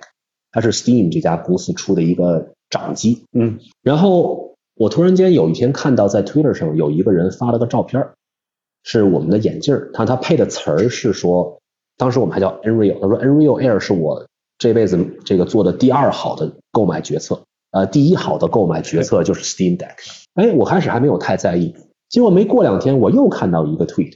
呃，因为 Steam Deck 它的那个盒子啊，带了一个就是带松紧的一个带儿，然后呢，他把这个带儿给拉开，把我们那个眼镜那个圆的盒塞在里，然后他的那个推文上写的是说，不仅仅这个眼镜跟 Steam Deck 是绝配，连它的盒子和 Steam Deck 的盒子都是绝配。啊，那我就开始关注到这些东西，那我就知道其实我们是巧合，其实对，所以其实我们到今天，Steam Deck 可能是我们在海外就是非常强大的一个这个用户社区啊。那我们其实从最早的 Unreal Light 到推出 Unreal Air，我们其实没有太强调它的这个 SDK，它的这个 AR 的这些内容的生态，反而我们更在意的是怎么能够让视觉效果先做到尽可能的完美。尽可能舒适。那我们这次新推出的这个 Xreal Beam，因为它是一个算是一个小配件，它可以把这个你几乎所有的硬件的显示效果都变成我们叫 Spatial Display，就是空间展示的这么一种效果。是那个盒子吗？你们对我们做的那个，就是我们最近五月二十五号刚刚宣布的那个盒子。那空间展示是什么概念？就是在整个 AR 的这个显示技术里面有一个很重要的这个概念，就是。就是三自由度和六自由度，它如果是零自由度的意思是这个屏在你眼前，你头怎么晃它跟着你晃，嗯啊，那你如果缩在沙发里面看电影可能没所谓，你不会觉得它烦，但打游戏就会呃很费劲，因为你稍微你打游戏身体会不自觉的动嘛，因为游戏很刺激嘛，你一动屏就跟着动，它会很不舒服。呃，你要在车里面去用的话，车路都会多少会有些颠，它会跟着你会稍微有一点颠，那也看着它会晕。嗯啊，所以我们这次呃推了一个整个叫空间显示的这样的一个技术的话呢，它包括三个大的维度。第一呢，我我们把这个就是三自由度的空间定位啊做成了一个标配。三自由度是什么意思？是你的头怎么动，它是这个屏是死，它是固定住在空中，就是你可以转头，它的屏还在这个地方。嗯啊，它不会跟着你头走，你身体站起来，它会跟着你起来。那这样的话，等于你用这个屏的体验跟真正用一个物理屏是非常接近的。嗯，啊，这种东西以前从来没有人做。嗯，啊，那第二的话呢，针对车里面使用，我们做了一个叫防抖模式，啊，就是我们用算法把一些微小的震动，啊，把它给抹平了。这样的话，哪怕这个车稍微有点震，你看的这个显示的这个屏幕是非常稳定的，你不会被它给搞得晕。啊，我们第三种呃这个显示模式就是叫我们叫小窗模式，就是它会把屏幕给缩小，然后挪到旁边，这样它不会挡你的视线，同时你还能看得见。我们经常开玩笑说，特别适合一边带着一边洗碗或者烧饭。这个就是类似最小化的那个。对，它是它会缩到旁边。所以其实你问我说，我们其实我们自己的这个积累的开发者的生态，包括我们自己所掌握的各种各样 AR 的一些核心的科技。啊，有很多可能在 Air 上没有办法完全的展示出来，但是我觉得不重要，重要的是你怎么能够给大家一个他能看得懂的东西。你就好像每个人第一次用电邮的时候，电邮从技术含量上讲，可能未必能代表互联网技术的这个百分之一，但它就是会是那个百分之九十九点九九用户决定使用的那个应用。啊，我觉得你要说我们在这个全球范围里面取得这些成绩吧，我觉得。当然，一个跟我们早非常有关系啊！我觉得，呃，我们确实是真的，我们想做这个东西的时候，没有人对 AR 做 AR 眼镜我觉得早有任何兴趣。我觉得早一定是那个时候，肯定一定有其他人也在做。没有。然后只是别人没熬过来。那个时候只有 VR 眼镜，没有人做 AR 眼镜。一家竞品都没有吗？没有一家。我们到今天都没有见过，在。啊，海外是吧？OK。嗯嗯。所以这个是，就是我一直我。就是我以前这个做投资的时候，经常被邀请去去各种什么这种创业营，跟大家做分享或什么之类的。我当时就会跟大家讲，我觉得我看到的，就是公司里面，我觉得可能百分之九十九的公司其实都不应该做，因为你拿白纸一张，你去选择一个方向的时候，一定不要选有竞争对手的事情。嗯，就是你创业本来就够难了，对吧？你为什么非要去选一个？那我觉得这个，有竞争对手我我我觉得，我不知道，就我觉得。我的观点反而是，如果这个行业完全就是，如果这个行业完全没有竞争对手，是不是这个行业可能也是错的？我这个我我觉得，但这这是不是从众心理啊？我知道，我觉得不是你只有你一个聪明人。呃，我觉得这个因果关系不成立，就是没有人做这个东西，完全不意味着任何事儿。没有人做，你做不等于你一定对或者错啊。所以就是有没有人做这个这个维度。在我看来，对于你做这个决策，根本就是我觉得对我刚才说的那个，我觉得我同意，他们俩没有关联。或者我换个，我我想表达的点是说，不是只有你一个聪明的人，就是只有你能看到未来的人。这个世界上这么大，一定有很多人都能看到这件事他的未来。所以这个世界这么多人，我不这么想问题。我我就是我我觉得每个人都有他自己很多的 priority。啊，你想到一个东西，别人为什么没有做？就是你当然你需要做充分的调研，嗯，对吧？但是并不是说这个事儿只要没人做，就是在你深入研究之前，没人做不代表很多人已经看过了，觉得这个方向不好，对吧？我觉得其实可能大家对创业的理解不一样。你要让我去选任何事情，我不找有敢于做吃螃蟹的，因为我觉得，我觉得只有那种事情，它才有可能做的特别大，难而正确，特别大。我对，就是我还是说，这个对于我来讲，它是一个释放我创造力的机会。嗯，所以它如果不够好玩，不够刺激，啊，对于我来讲它没意思啊。你就好像说，你既然想去游乐园，你一定去找一个最好的游游乐园，你不会去家门口拐弯六六百米那社区搭了个游乐园，收两块钱一张门票，对吧？你不会去那儿玩，你一定去找一个最爽的地儿玩嘛。对，起码从现在结果来看，选择是正确的。嗯，对。呃，我们刚才也聊到，Xreal 是全球领先的 AR 科技公司。事实上呢，Xreal 也是市场上为数不多的，呃，最早从海外起家，第一天就全球化的公司。刚才其实也有聊到嘛，就公开资料显示呢，Xreal 先后已进入中美日韩英西德等多个国家和市场，刚才说是八十多个，对吧？并且在中美日等多个市场处于领先地位。那在国外占据先发优势后呢，Xreal 去年八月吧，带着两款 AR 眼镜在国内开疆拓土，首先入驻天猫、京东之类的电商平台，然后携手这个爱奇艺、咪咕等共建 AR 内容生态，还和未来共同推出车享版的 AR 设备，将 AR 眼镜带入汽车，然后打造娱乐座舱。在新品发布会当天的 Xreal 的销售额就突破了一千两百万，连破了天猫平台 X2 品类的单日销量和销售额两项历史记录。但是比起这个耀眼的成绩啊，我们其实更关注背后的思维框架和策略。所以想请金鹏老师分享一下，就是当时为什么先做这个海外市场，之后呢又为什么回到中国市场？市场策略和决策依据是什么？呃，我觉得有很多这些相对比较前沿科技的领域里面啊。我确实觉得，呃，在海外的话，它的氛围啊会更早形成。你比如说，在美国啊，我我们第一次去参展的这个 AWE，它叫 Augmented World Expo，就是在 AR 行业的 CES，你怎么理解？那这个这个会已经有很久啊，你包括像中国很多消费者，可能是因为听说这个 Facebook 收购了 Oculus。对，才知道 VR 这样的一个东西，它其实在美国已经很长时间了。那所以其实当时的整个的这个行业的关注度，在美国要比中国高很多啊。那所相关的这些核心的技术啊，也是在美国的这种技术人才、技术的积累，你可以读的很多文献也是比中国会多很多。那对于一家创业公司来讲，他说你需要借势，那你要想去借这个势的话，你一定是往这个。就是关注度最高的地方走，嗯啊，所以我们是从美国开始的。那我们从美国开始的话，还有一个非常重要的一个好处是说，因为我们是第一个呃把 AR 眼镜和手机连接起来的这样的一个产品的设计，所以呢，它就使得我们会受到像高通、像运营商的非常高度的关注。那我们其实后来在其他的国家通过运营商去落地。本身也是有，就是高通也给我们很多的帮助，让我们能够，因为大家都很好奇，说这个 AR 的未来会是什么东西啊？运营商在这方面，我觉得呃，他们表现出来对未来科技的这种尝试的心态啊，也会比国内呃更激进一些。嗯啊，所以其实从从这种纯科技创新的角度来讲，我觉得呃国外的土壤。其实还蛮适合我们去发展的，再加上本身我们这个呃创始团队里面很多人都是美国背景，嗯，所以它算是一个蛮熟的地方，嗯。那回到国内是因为主战场嘛，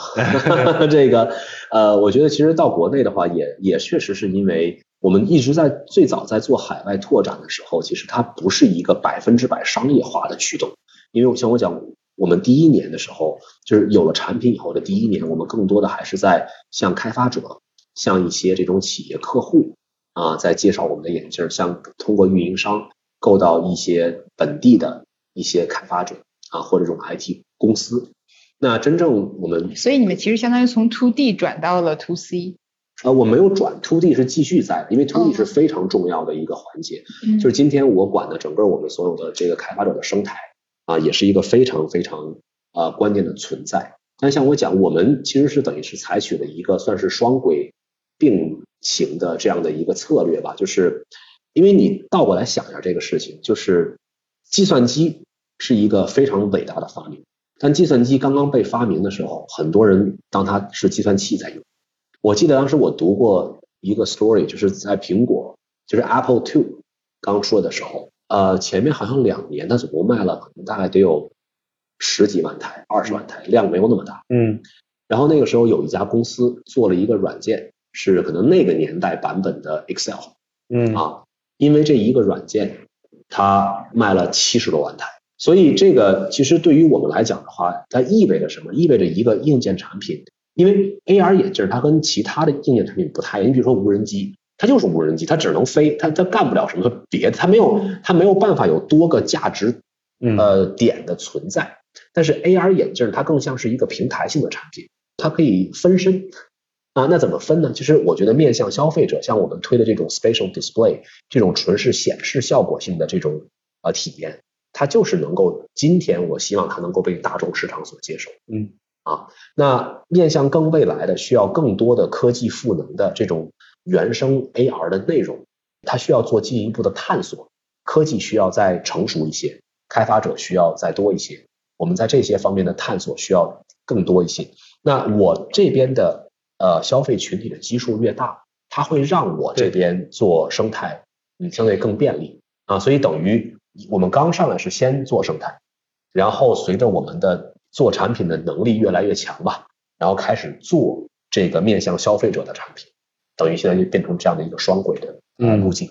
嗯。那我们也知道啊，就是公司的发展并不一定总是一帆风顺的。从外部看的都是岁月静好，其实内部看也都会有负重前行的时刻。当然，从目前来看，X 六的发展还是飞速的，呃，且已经逐渐成为一家占据用户心智和拥有市场领导地位的公司。但是危机意识也是一家优秀公司必须要具备的啊，创新能力也是在不断的克服挑战、解决问题的道路上不断精进的。所以我们还是想，哎，再挖一下刚才继续聊的，就是六遇到过呃最大的挑战是什么？目前最主要的挑战又是什么？然后你们是怎么想去解决它的？我觉得这个真的看一家公司从外往内看，跟从内往往外看几乎是截然相反啊。呃，我记得就跟以前听的一个笑话似的，就是一棵树上爬满了猴子，对吧？从上往下看全是脸，从下往上看全是屁股，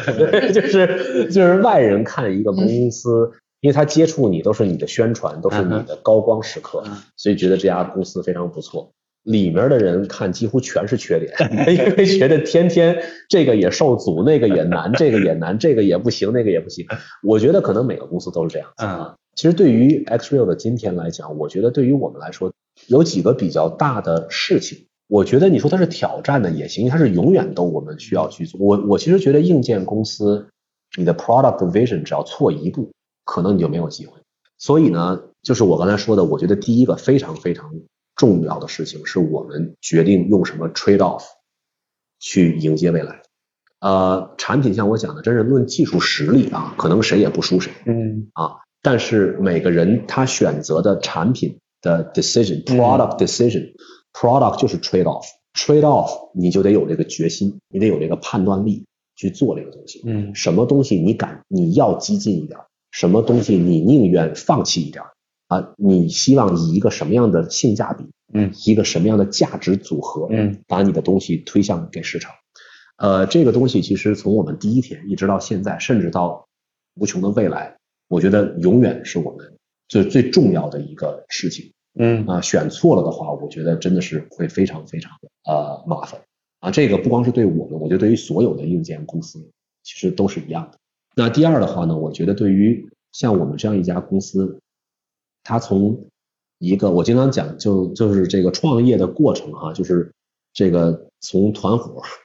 对吧到团队对吧，从民兵到正规军啊，打从游击战到阵地战，这个过程随着你的人员的增加，你做事情的性质就会变化。这个变化其实对于一般的创业者来讲，去应对这种变化是个非常大的挑战。嗯，因为你做事情的 mindset 会非常不一样。咱们举例子讲，你当你去做第一个产品的时候，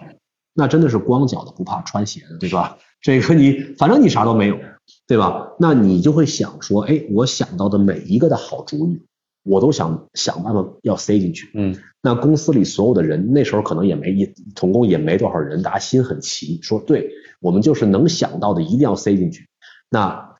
那个时候你会发现什么东西在主导这个公司的决策呢？是那个点子，嗯啊，因为你我就是要把最好的东西我能想到的尽量的交付给市场。你公司大了之后，你要靠点子去做的话，靠点子去跑的话，你就没有流程，你就没有规则，嗯啊，你公司越大，它就越需要依赖规则，能让更多的人按照一个同样的节奏和步调。去完成一件事情，嗯，这个转变是非常难的，因为你之前是靠点子，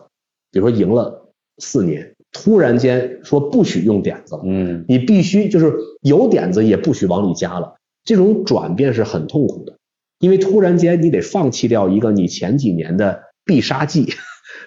得开始去学会另外一套啊工作的方式方法，我觉得这种转变对公司都是非常大的挑战。这个过程其实蛮痛苦的，因为它有很多的自我否定，也有很多的推倒重建有很多的这种人和人之间要统一思想，要做大量的沟通。但是这是成长的烦恼啊，他没有办法。幸福的烦恼。呃，不是幸福的烦恼的关键词是烦恼，不是幸福。哎，对，所以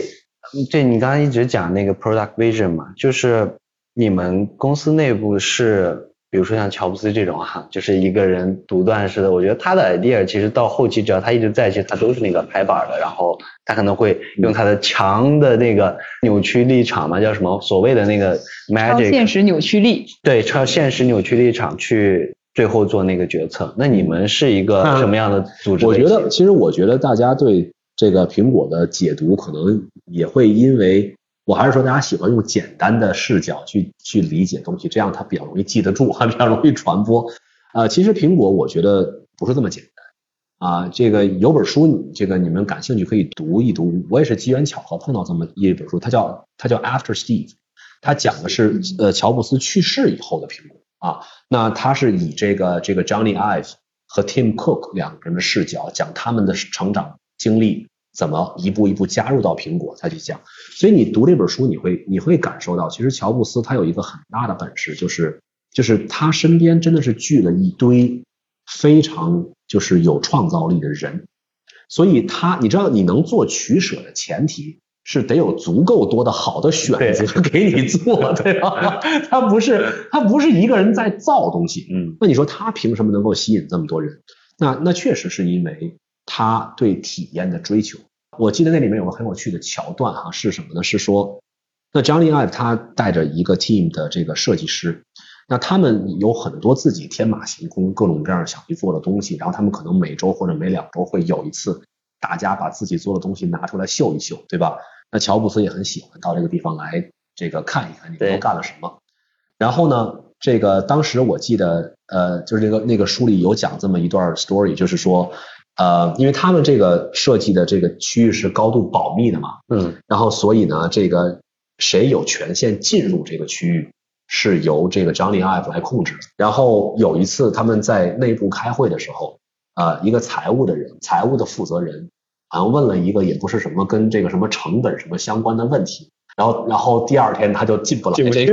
进不来这个要卡预算。对，所以就是我还说他就是乔布斯，他他敢去，他能去维持这样的一个氛围，当然跟他的魅力跟他的这个权威性有非常大的关系。但是我觉得更重要的还是他的 track record，就他能一次又一次的证明他的判断，对，能够给大家带来成绩，所以就是大家会愿意跟随他，因为大家跟随他。所以这些人的创造力得到了非常大的发挥，那他们把他们的主意一起给到乔布斯，那乔布斯就会有他的反应和。因为他每次都赢，所以他在做决策的时候，大家会相信这个事儿。下一次对大家对他就他们也争争的非常非常厉害啊，这个也没有什么。但是大家对他的权就是他也错，他也会错啊，这个也没有任何对这个这个。但是我觉得他们非常尊重这样的一个游戏规则是什么呢？就是。我们用一个我们大家认同的品味，在追求这样的一种创造。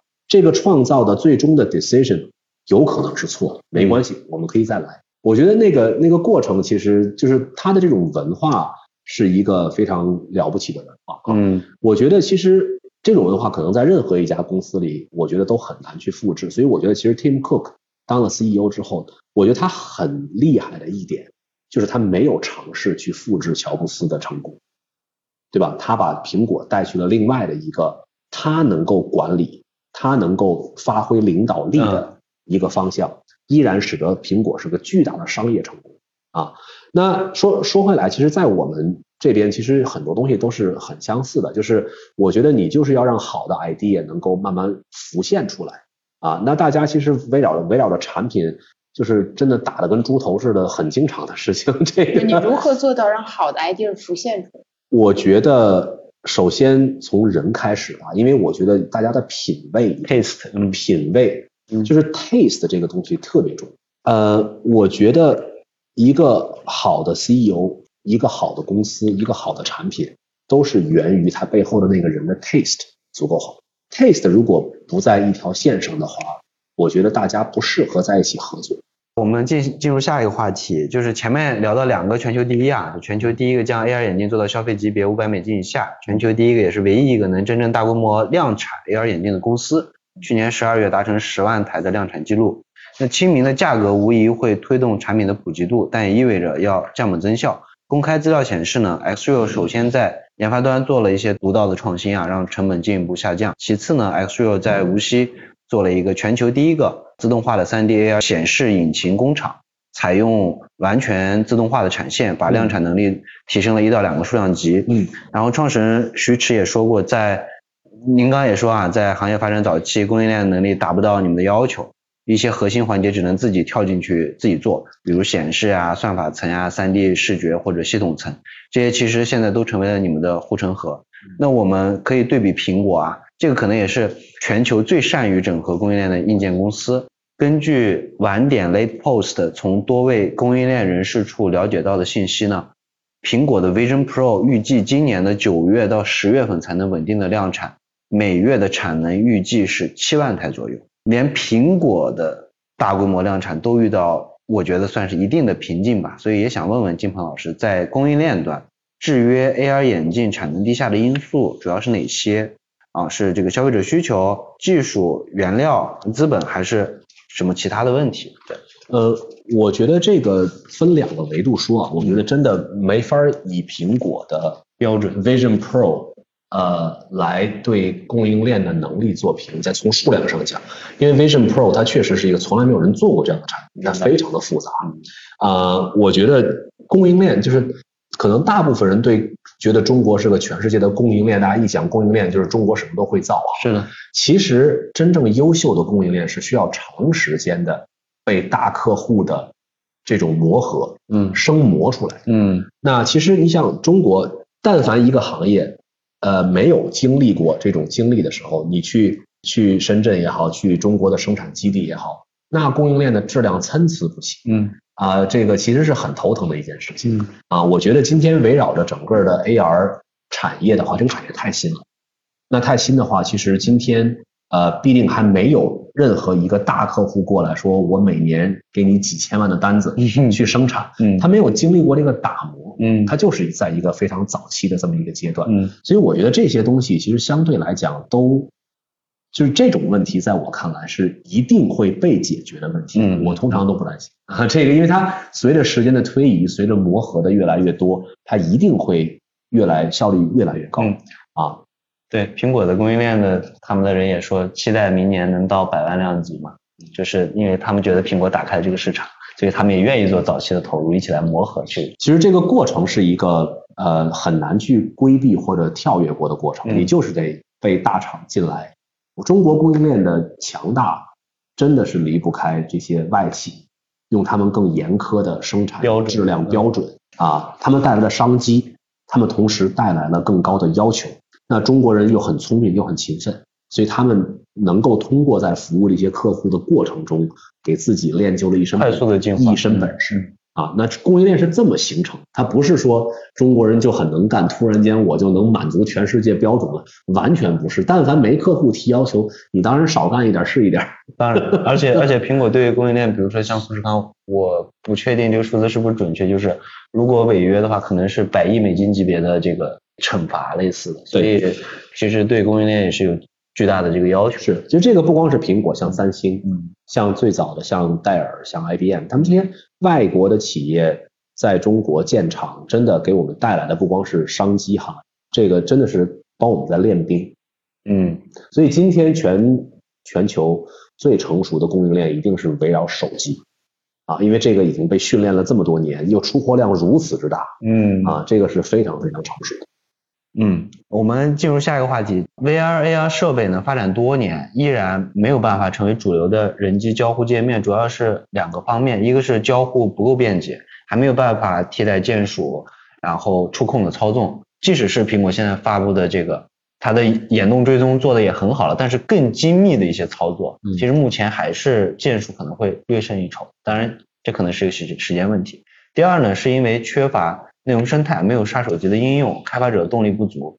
发布会上呢，苹果也介绍了 Apple Vision Pro 的几个主要的应用场景，包括工作啊、影视、游戏、居家等。库克在随后的采访中呢，表示已经有超过一万四千个 AR 应用在 App Store 上，这些在 Vision Pro 上都能原生使用，还支持这个 Apple Arcade，有上百款游戏可以直接在 Vision Pro 上玩。然后苹果还透露 Vision OS，呃，有全新的 App Store，然后未来会有更多专门针对 Vision Pro 开发的应用，比如说。3D 解剖图等等。那发布会上，苹果还表示呢，Apple Vision Pro 已经和这个迪士尼 Unity 达成合作，啊，由这个后者为其提供生态内容。也有说法呢，苹果这一款产品，刚您也说，就主要就是针对开发者去做的，因为它客单也高，然后配置也高，堆了那么多料，对吧？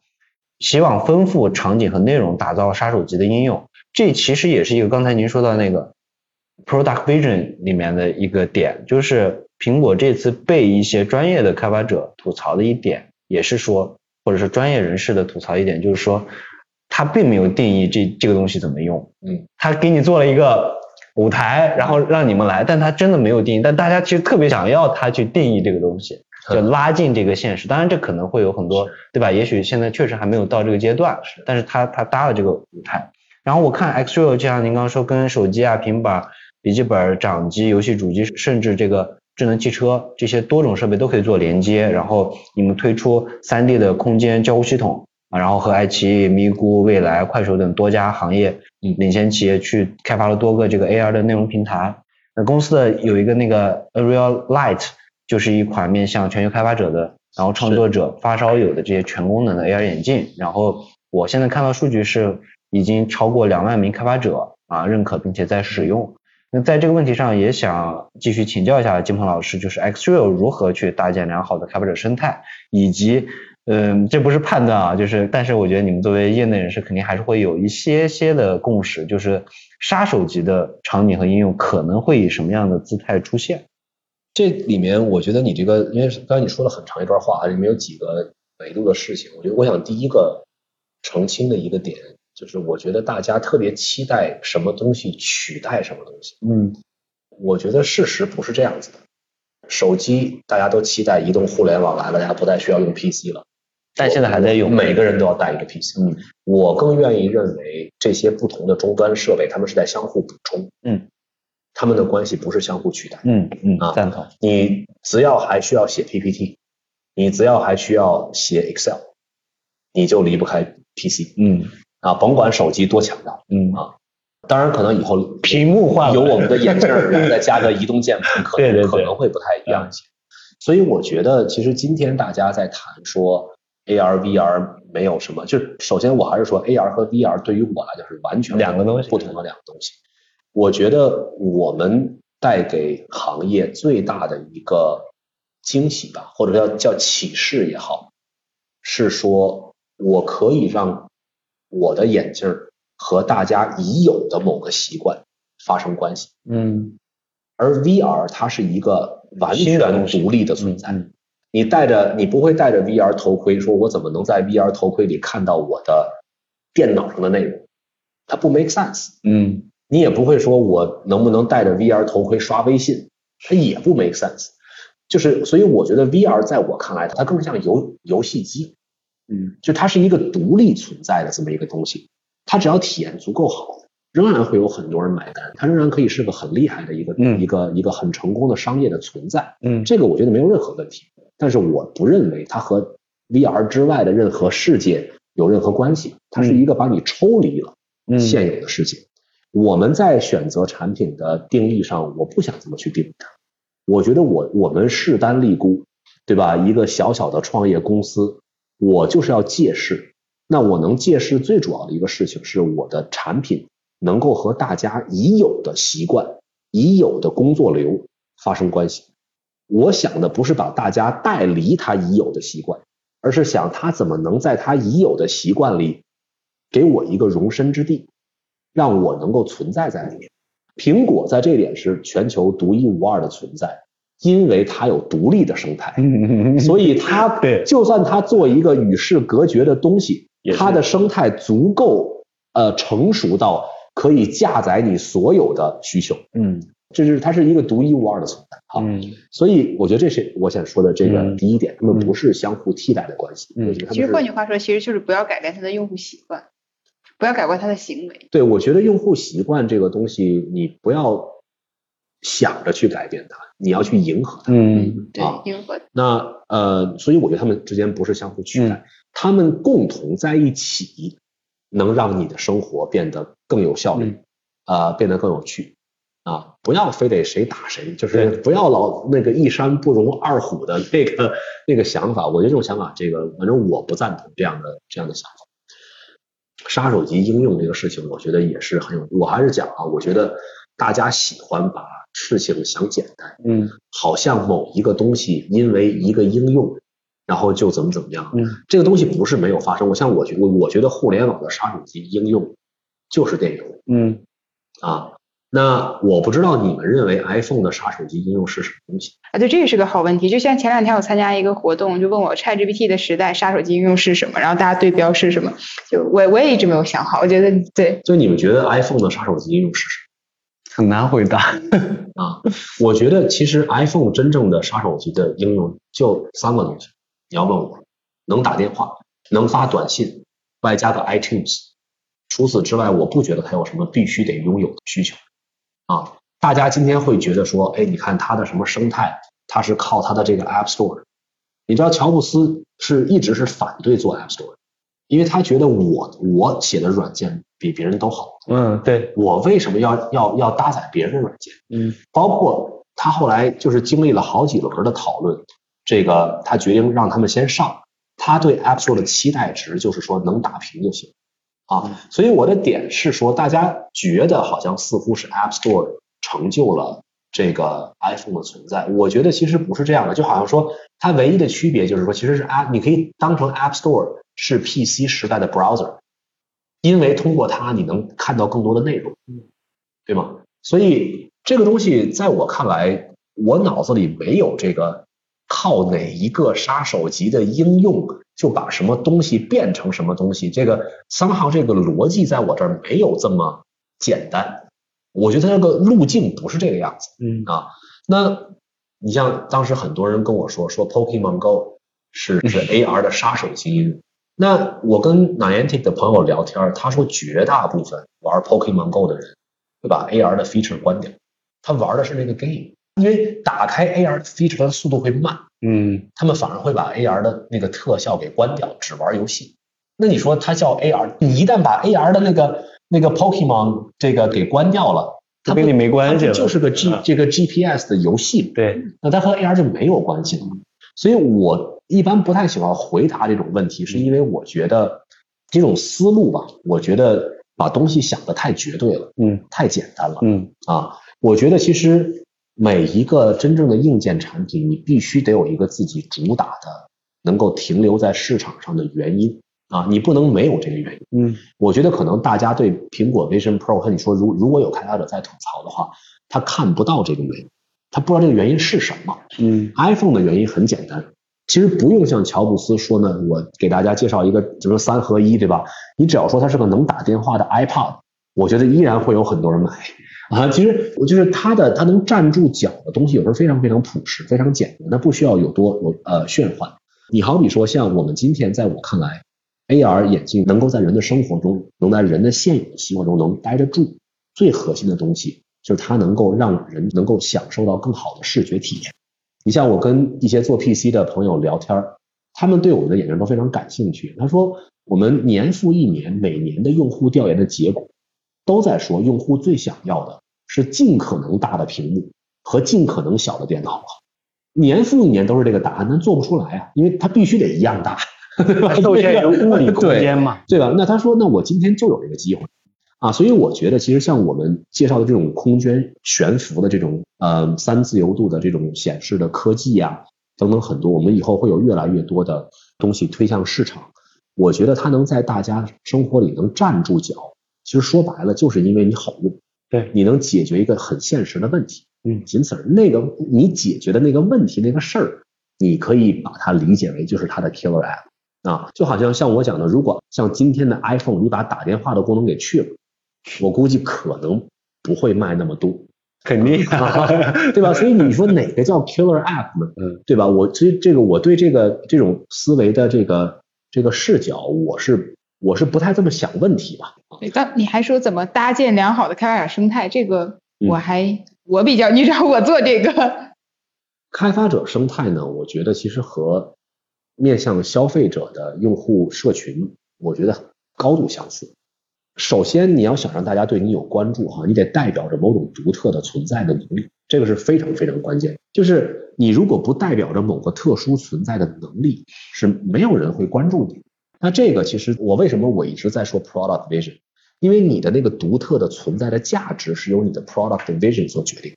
你有了它，如果这条路这个选择是对的，你做别的事情就会顺。嗯，啊，那今天我们能吸引这么多开发者在用我们的 SDK，在开发各种各样的小玩意儿，虽然很多东西看着很不成熟，但是我觉得非常好，大家喜欢做做一些新奇特的东西，那就是因为我代表了一种非常不同的性价比，嗯，我代表的是一种非常独特的价格、能力和这个价值的这么一个组合。这个组合在今天在市场上它独一无二啊，所以开发者他他愿意花时间在我这儿做开发，因为他会觉得说这个东西上手也蛮容易的啊，我做个这个试试，做个那个试试。我刚开始没有那么强的功利心，说我必须要做个 app 能赚多少钱，你能怎么怎么着？我觉得但凡冲钱来的人，永远是第二波。嗯，对啊，第一波的人不会冲钱来。啊，那所以说，其实你面向开发者的时候，你怎么去宣传你自己，要让更多的人知道？那如果开发者对你兴趣没有那么强烈，很可能就跟消费者对你的东西没有那么感兴趣的原因是一样的，就是你没那么独特。你足够独特的时候，你代表着一个大的机会的时候。他自然就会对你感，他愿意多了解一些，嗯，因为他的他天性就好奇，嗯，他这什么东西，对吧？他们是创造者，对你你你组织一个 seminar，他们就愿意来听，他们就愿意来多看一看。那你以这个为基础，所以你的宣传面得足够大，然后你需要得确保你给他们提供的这套开发工具得是足够的简单易用，足够能够满足他们对开发的需求。那你得对他们有足够好的呃支持。那这些其实都是非常的关键，所以在我看来，开发者生态的繁荣是结果，它不是靠一个开发者运营去运营出来的，嗯，而是靠你的产品的定位吸引过来，嗯，那所以我一直都在讲，做产品的公司，你最核心、最核心的是你的那个内核是不是足够独特。呃，我我注意到那个 Xshare 的 CEO 徐驰之前提过一个概念，刚才您也讲到，叫空间互联网。嗯，他认为互联网的发展趋势呢，就是信息的维度和密度的进一步提升，信息密度的提升，信息的熵值，也就是无序性会变大，然后信息越来越复杂，就需要终端提供高效的筛选。从移动互联网到空间互联网最大的变化呢，就是从二 D 的长方形的边框。到了一个三 D 的无边框的一个世界，比如说 PC 时代，互联网就是一个固定的框；移动互联网时代，手机就是一个可以移动的框。到空间互联网就可以无限的延展。这和我前面提到库克在 WWDC 上说的，如同 Mac 将我们带入个人计算时代，iPhone 将我们带入移动计算时代，Apple Vision Pro 将把我们带入空间计算时代，好像不谋而合。从这个 Mac 的图形界面到 iPhone 的多点触控。再到 Vision Pro 代表的三维交互，人机交互的范式好像在发生变化。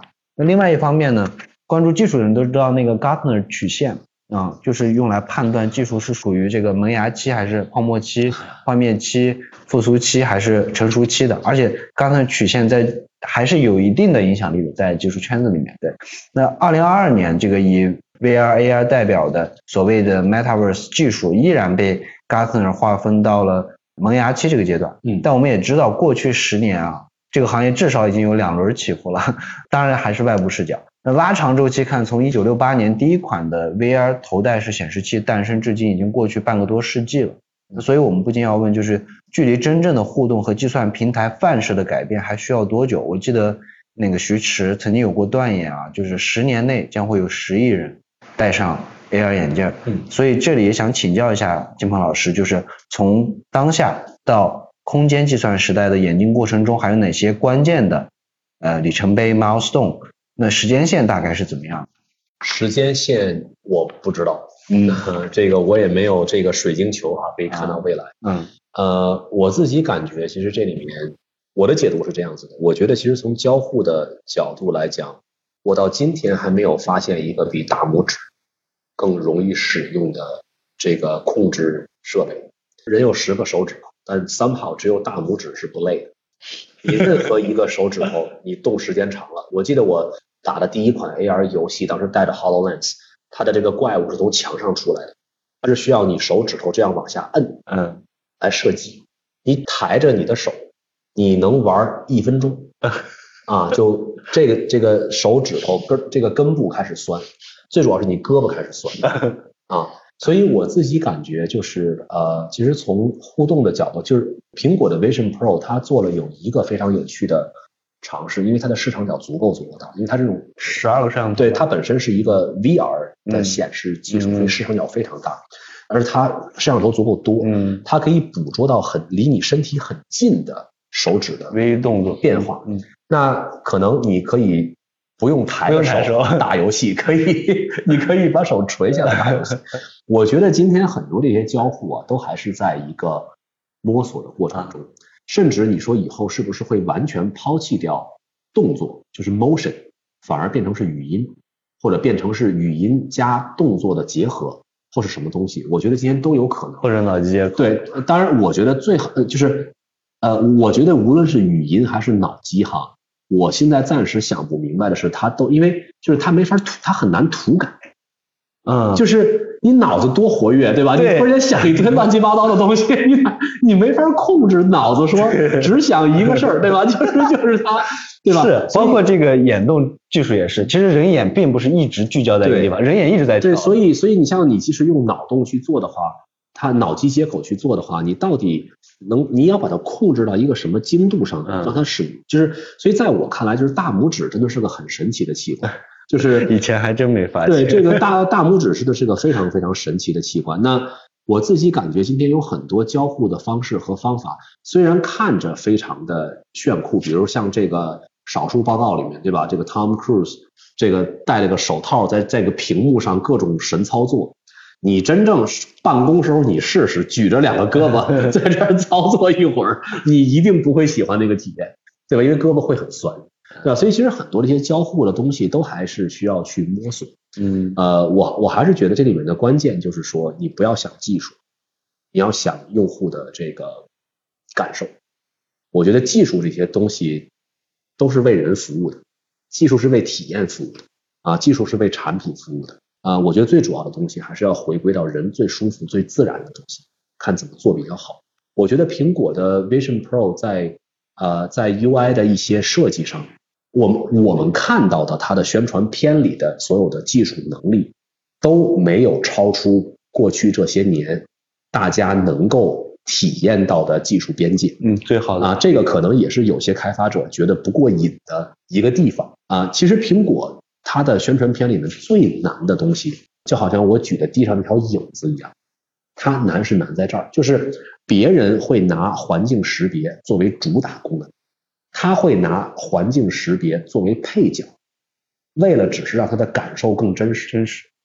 就是这个是这个真的是境界的不同，就是 vision 的不同啊，这个真的是我对苹果真的是非常非常敬佩，虽然我不觉得那个眼镜能会让我看到特别多的这个。科技方面的耳目一新，但是它让我能感受到他们对体验、对这种真实感的追求，它的这个 trade off 真的是非常非常赞。嗯，所以你们还坚持十年以后会有十亿人戴？哦，我相信这个，我非常相信。我觉得大家不要把 AR 想成是一个，我经常觉得我们有点，其实我们不像二零零七年卖 iPhone 的苹果，我觉得我们更像二一九八零年卖 Apple Two 的苹果。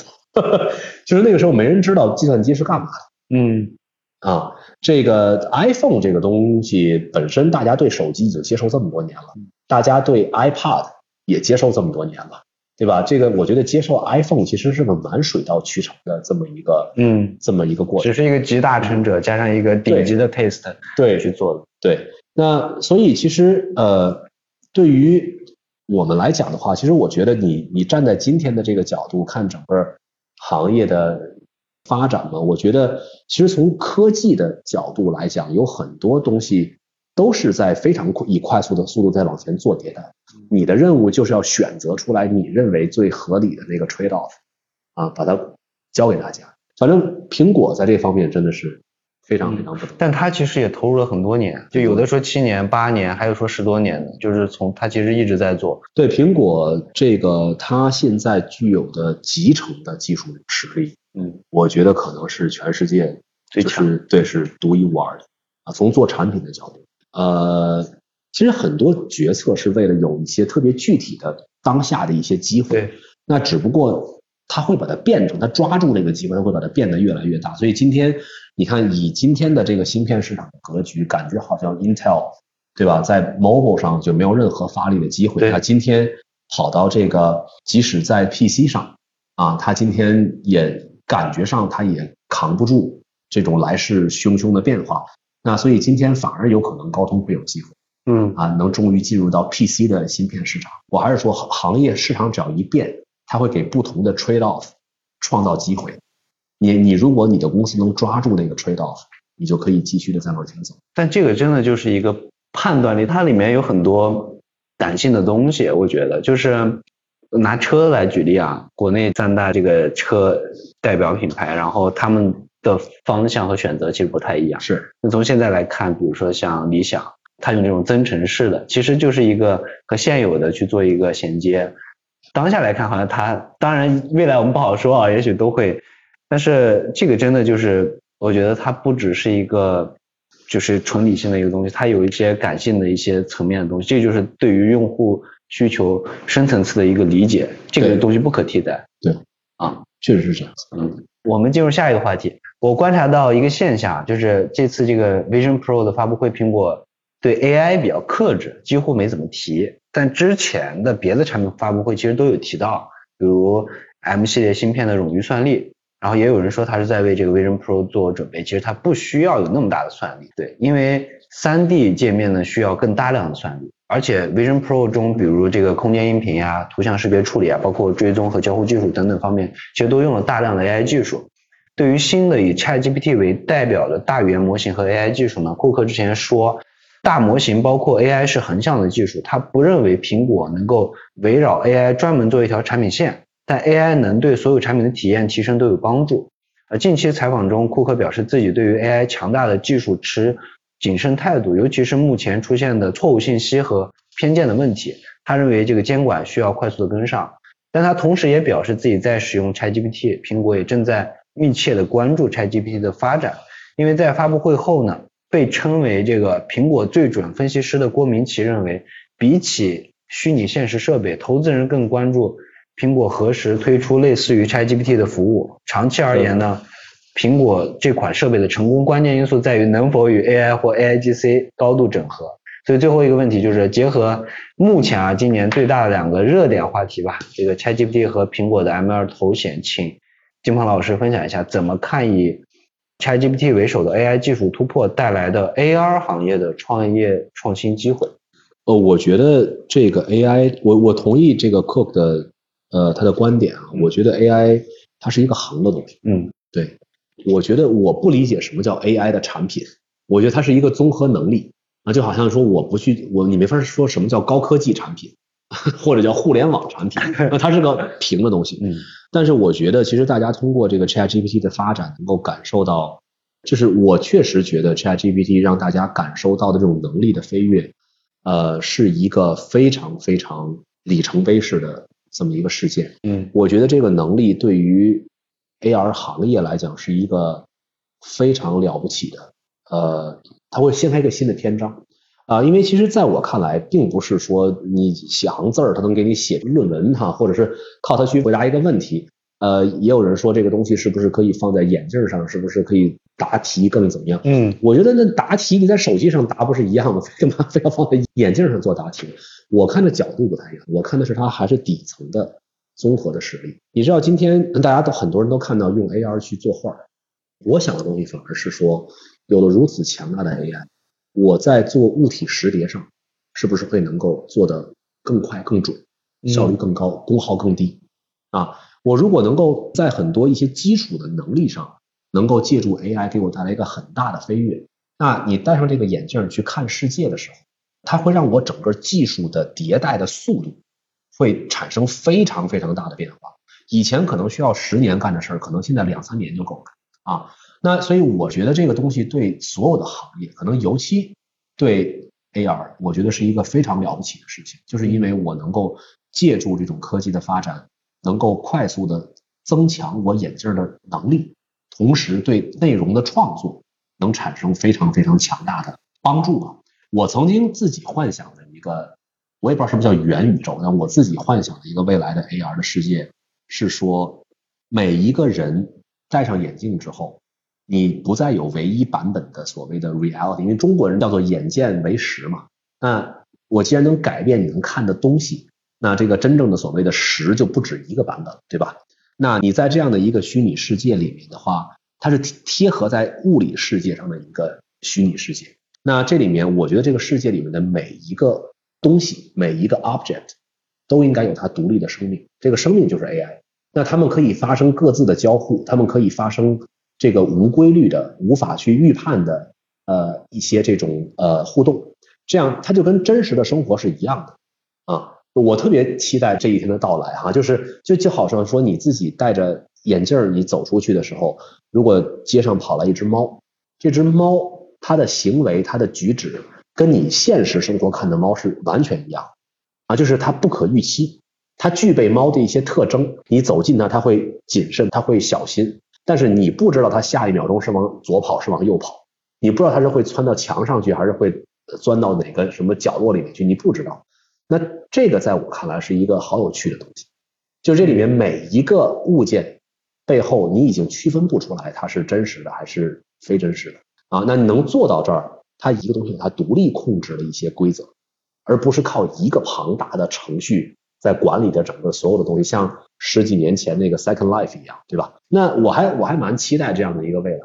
那我觉得其实本身 AI 的发展，我觉得对这个东西是有非常非常有非常非常大的推动作用，因为你要靠传统的。工作模式去生成这个东西，光对光写那只猫，我估计就够一个公司写好久了，对吧？对。但是你今天可能有了 AI 之后的话，无论是它的这个建模，对他的动作的这些约定，对他的各种反应的机制，它第一它可以生成的很快，第二它可以自学习，嗯。啊，所以我觉得这些东西其实真的都还蛮有趣的。嗯，刚才想的就是之前做游戏要给每一个游戏的人物或者是一个 NPC 做那个人物小传，嗯，然后最近其实英伟达已经做了这个事情，就是 NPC 有他的自己的对对，包括说有一个对有一个那个他可以跟你探讨哲学，对对吧？他有他自己的一套世界观，然后我就想到其实现在其实年轻人很流行一种叫多段人生这么一种方式嘛，就人生可以。不只是一个方向，因为我们的寿命理论上会变长，对吧？然后有经历的时间会变长。然后您刚才讲讲的时候，我想到叫叫多重人生，嗯，就跟那个就是那个斯皮尔伯格那个电影，你不同的身份你就完全不一样的世界，然后你在那里面是独立完整，然后周围的人也都是完整，但是你换一个可能又是另外一个。然后你可以同时进行，甚至对，所以刚才您讲的时候，我其实想的是，我还我还蛮期待这样的一个未来的吧。我觉得就像我讲的，我为什么这么看好这个空间互联网或者空间计算？因为大家已经看到了一个呃芯片和互联网一个两维的世界给我们带来了多大的变化。嗯，你今天把一个平面变成了三 D 的东西，那这个在我看来是它所带来的变化是一个。比我们过去三十年经历过的科技变化，就是更难想象的，呃，一个东西。我们今天的生活方式，搁三十年前想都不敢想，就是就是怎么可能嘛，对吧？但今天它就是现实。我觉得其实未来的二十年，我会觉得真的是蛮有趣的。嗯，哦，应该是十年，对，因为 十年十一台是吗？对，因为这个是，其实这这句话我最早听的是那个比尔盖茨说，就是我们。往往会高估未来两三年发生的变化，而低估未来十年发生的变化。我听其实徐迟总也讲过类似的话，嗯，对，所以我们就期待吧，我们期待未来会发生的很多的巨大的变化，但我们不做预设。但确实也今天也很感谢金鹏老师，对，站在业内人的方式，而且以一种我认为是一种非常。诚恳、简单、直接，但是其实是经历过很多东西以后的这个东西，而不是像我们 作为外部视角，总是喜欢用一些宏大的词汇或者是一些概括性的东西。去试图了解它，但您是其实是经过了那个东西再去看，叫看山不是山，看山又是山的那个东西。我觉得这些其实很多东西本质的事情蛮简单，嗯啊，没那么复杂，嗯。我觉得很多事情其实你放在一个很长的时间跨度看是非常波澜壮阔的，嗯。你把时间维维度给缩短，它没有那么多波澜壮阔的东西，看起来蛮无聊的，嗯。所以。呃，叫做圈外的人，他总是希望能多一点波澜壮阔，他非常希望能够早一点看到那个波澜壮壮阔，看热闹不嫌事儿大，对吧？这个俗话说，对对吧？呃，我觉得其实真正事情的发生，就是都是由创业者一步一步一个脚印一个脚印这么踩踩过去的。这个路上没什么那么多什么惊心动魄，那么多精彩的故事片段啊，跟人家去分享。但是你只要坚持下来，我我特别相信科技的这个大趋势。我觉得其实整个 AR 也好，或者叫空间互联网也好，我觉得这是一个非常非常不得了的东西。嗯，但是就像那个经济学里面有一句话，就是你知道这个灯泡坏了，它会再次亮起来，但你总得有人去修它，要不然它永远都不会亮。所以这就需要像您这样，或者是像徐总这样，或者像广大的创业者一样。就是一步一步把它做出来，是啊，这个过程其实并没有那么简单啊，这个过程其实蛮痛苦的。这个你除非你很享受这个过程中的一些叫做智力测验吧，